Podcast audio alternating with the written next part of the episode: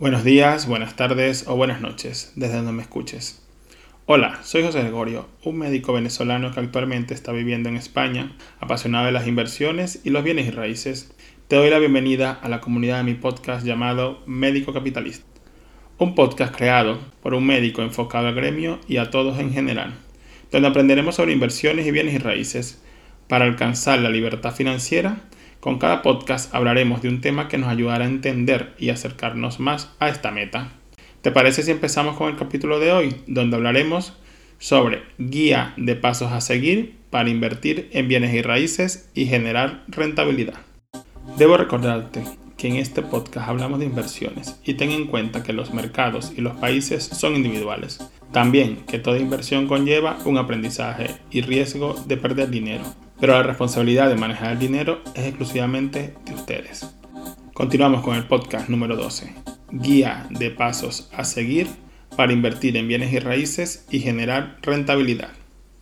Recientemente que empecé en este mundo de las inversiones de bienes y raíces, he aprendido muchas cosas que no sabía y borré muchos mitos sobre las inversiones gracias a cursos, talleres y libros que he comprado por consiguiente, amistades y colegas empezaron a preguntarme cómo hago para comprar propiedades, cuáles serían los pasos a seguir, ya que ellos también quieren adquirir viviendas para invertir y no depender de los ingresos del empleo. En consecuencia, me doy cuenta de que les pasó igual que a mí, con mi primera adquisición de un inmueble para invertir. Tenía mucho desconocimiento de los trámites, pasos y gastos que conllevaba convertirse en propietario de un inmueble para generar rentabilidad mediante el alquiler. En contraparte, he creado este podcast para dar luz a personas y amistades sobre los pasos a seguir y trámites para convertirse en un feliz propietario de un bien inmueble, para alquilar y generar ingresos pasivos de forma rentable. A continuación, hablaremos de los puntos claves a seguir a la hora de comprar un inmueble para invertir. Lo primordial es decidir que quieres invertir en bienes y raíces para generar rentabilidad e ingresos pasivos. Es lo más importante. Esto te servirá para verlo como lo que es un negocio que deseas escalar en el tiempo y poder apartar el corazón de la razón, sabiendo que el inmueble es para alquilarlo, no para uso personal. Empezamos a enumerar los pasos. Número 1. Ver y valorar inmuebles. Buscar en la web o portales inmobiliarios. Pisos, parking, locales, naves, oficinas, trasteros, casas rurales, entre otras. 2. Valorar ubicación es lo más importante. Como dice Robert Kiyosaki, ubicación, ubicación, ubicación. Y por último, ubicación.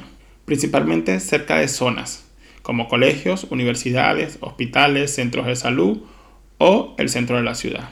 Todos estos sitios tienen una demanda alta a la hora de buscar alquileres para trabajadores, estudiantes y familias. Debemos entender, no es lo mismo comprar en Madrid, que la demanda del alquiler es muy superior a los pueblos con inexistentes zonas de demanda de alquiler, tomando en cuenta los puntos anteriores. Número 3. Especializarte en un inmueble. Si solo quieres invertir o empezar por pisos, debes tener claro lo que quieres y buscas, para así informarle a las inmobiliarias y colocar filtros en los portales web, para que te lleguen notificaciones. Estas especificaciones pueden ser dimensiones en metros cuadrados, número de habitaciones, planta, con ascensor o sin ascensor, con reforma o lavado de cara y los años que pueda tener el inmueble. Lo más importante, el precio que deseas comprar o el máximo a pagar. Número 4. Sacar los números de las rentabilidades. Esto es relevante porque es lo que te permitirá decidir cuál inmueble comprar, tratando de buscar la rentabilidad mínima del 8%, pero siempre apuntando al doble dígito. Aquí es donde entra en juego las fórmulas de la rentabilidad bruta y la rentabilidad neta. La más usada es la rentabilidad bruta, o por lo menos es la que uso yo. La fórmula es ingreso del alquiler anual entre el total del costo del inmueble. Es una fórmula muy práctica y fácil de calcular. Ves el precio del piso que te gusta más el cálculo de los impuestos, tendrás el total de la compra.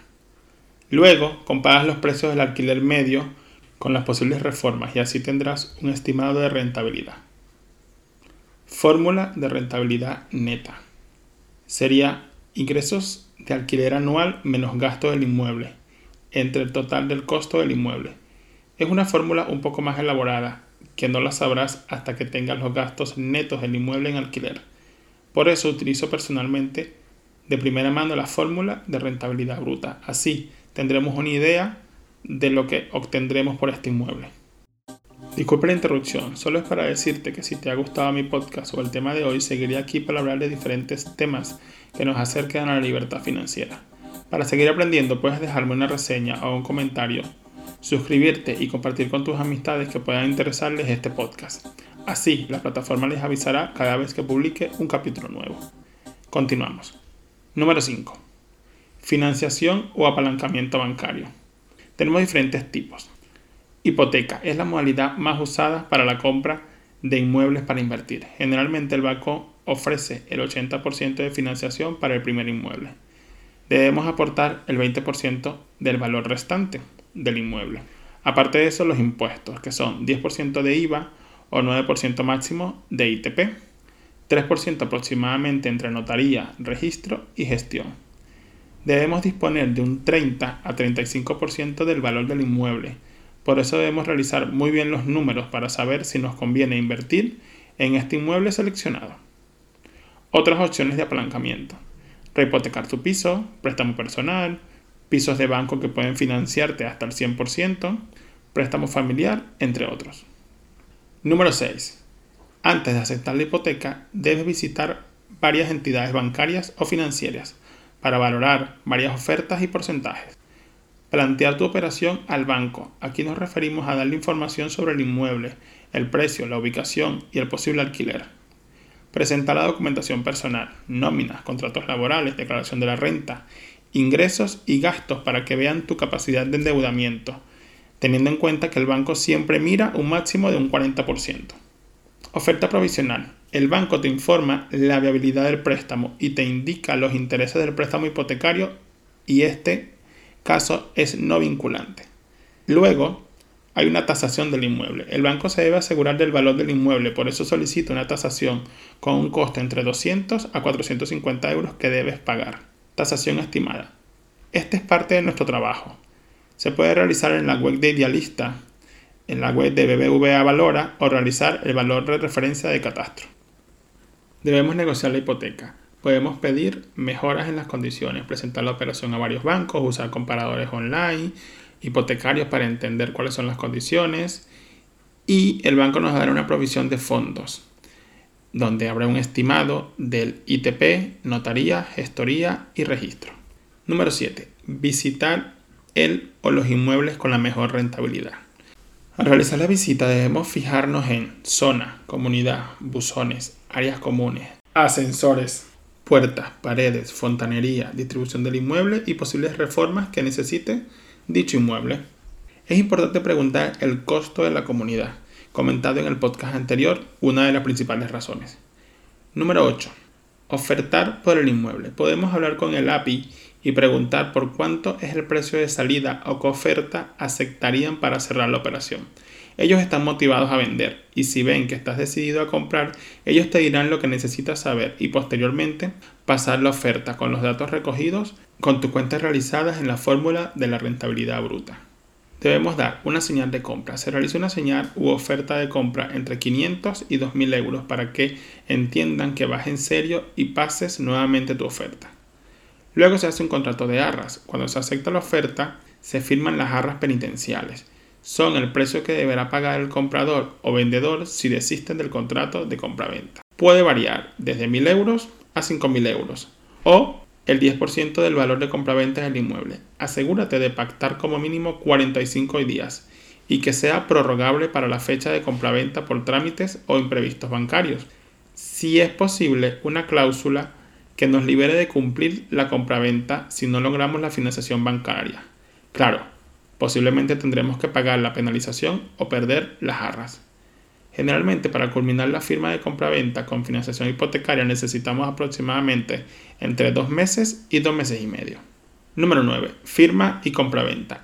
Antes de hacer esto debemos tener certificados previos como certificado de comunidad, donde exprese que el inmueble está al corriente con los pagos de la comunidad, certificado energético, necesario para la compraventa y obligatorio desde 2013 certificado de IBI. Verificar si está al corriente del pago, incluso el notario puede consultarlo en el ayuntamiento.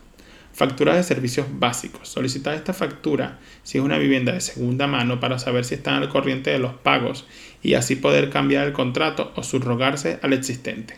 Si es de banco, generalmente habrá que hacer nuevo contrato y dar de alta los servicios que tendrá un costo promedio para el nuevo propietario. Lectura de las condiciones de la hipoteca. 10 días previos antes de la compraventa del inmueble para que entiendas perfectamente lo que estás firmando.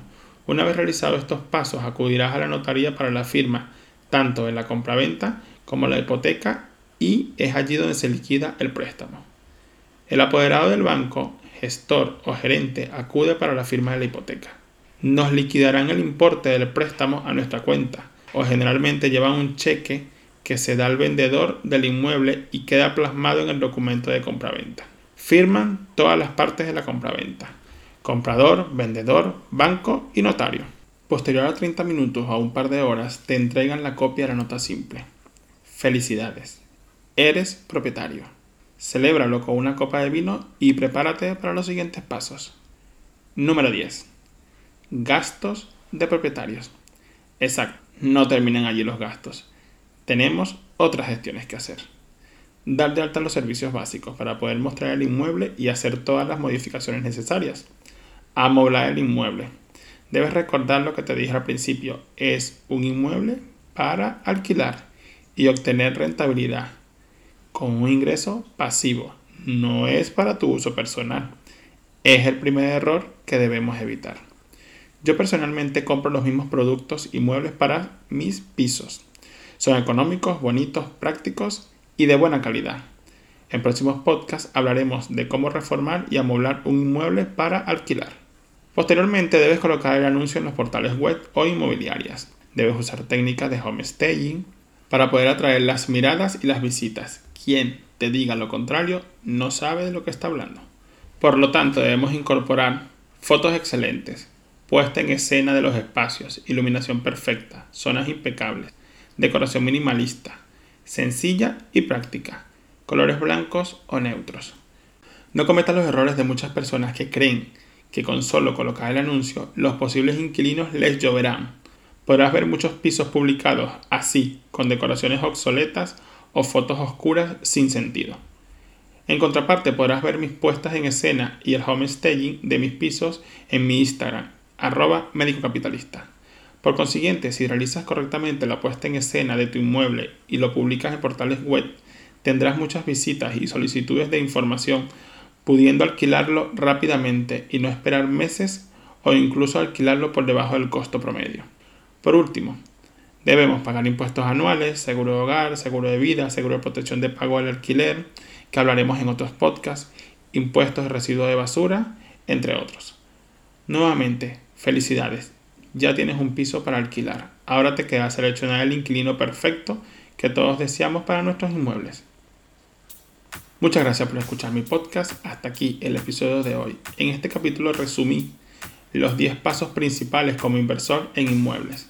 Ahora te toca llevarlos a la práctica y no caer en la parálisis por análisis. La mejor forma de aprender es practicar y practicar.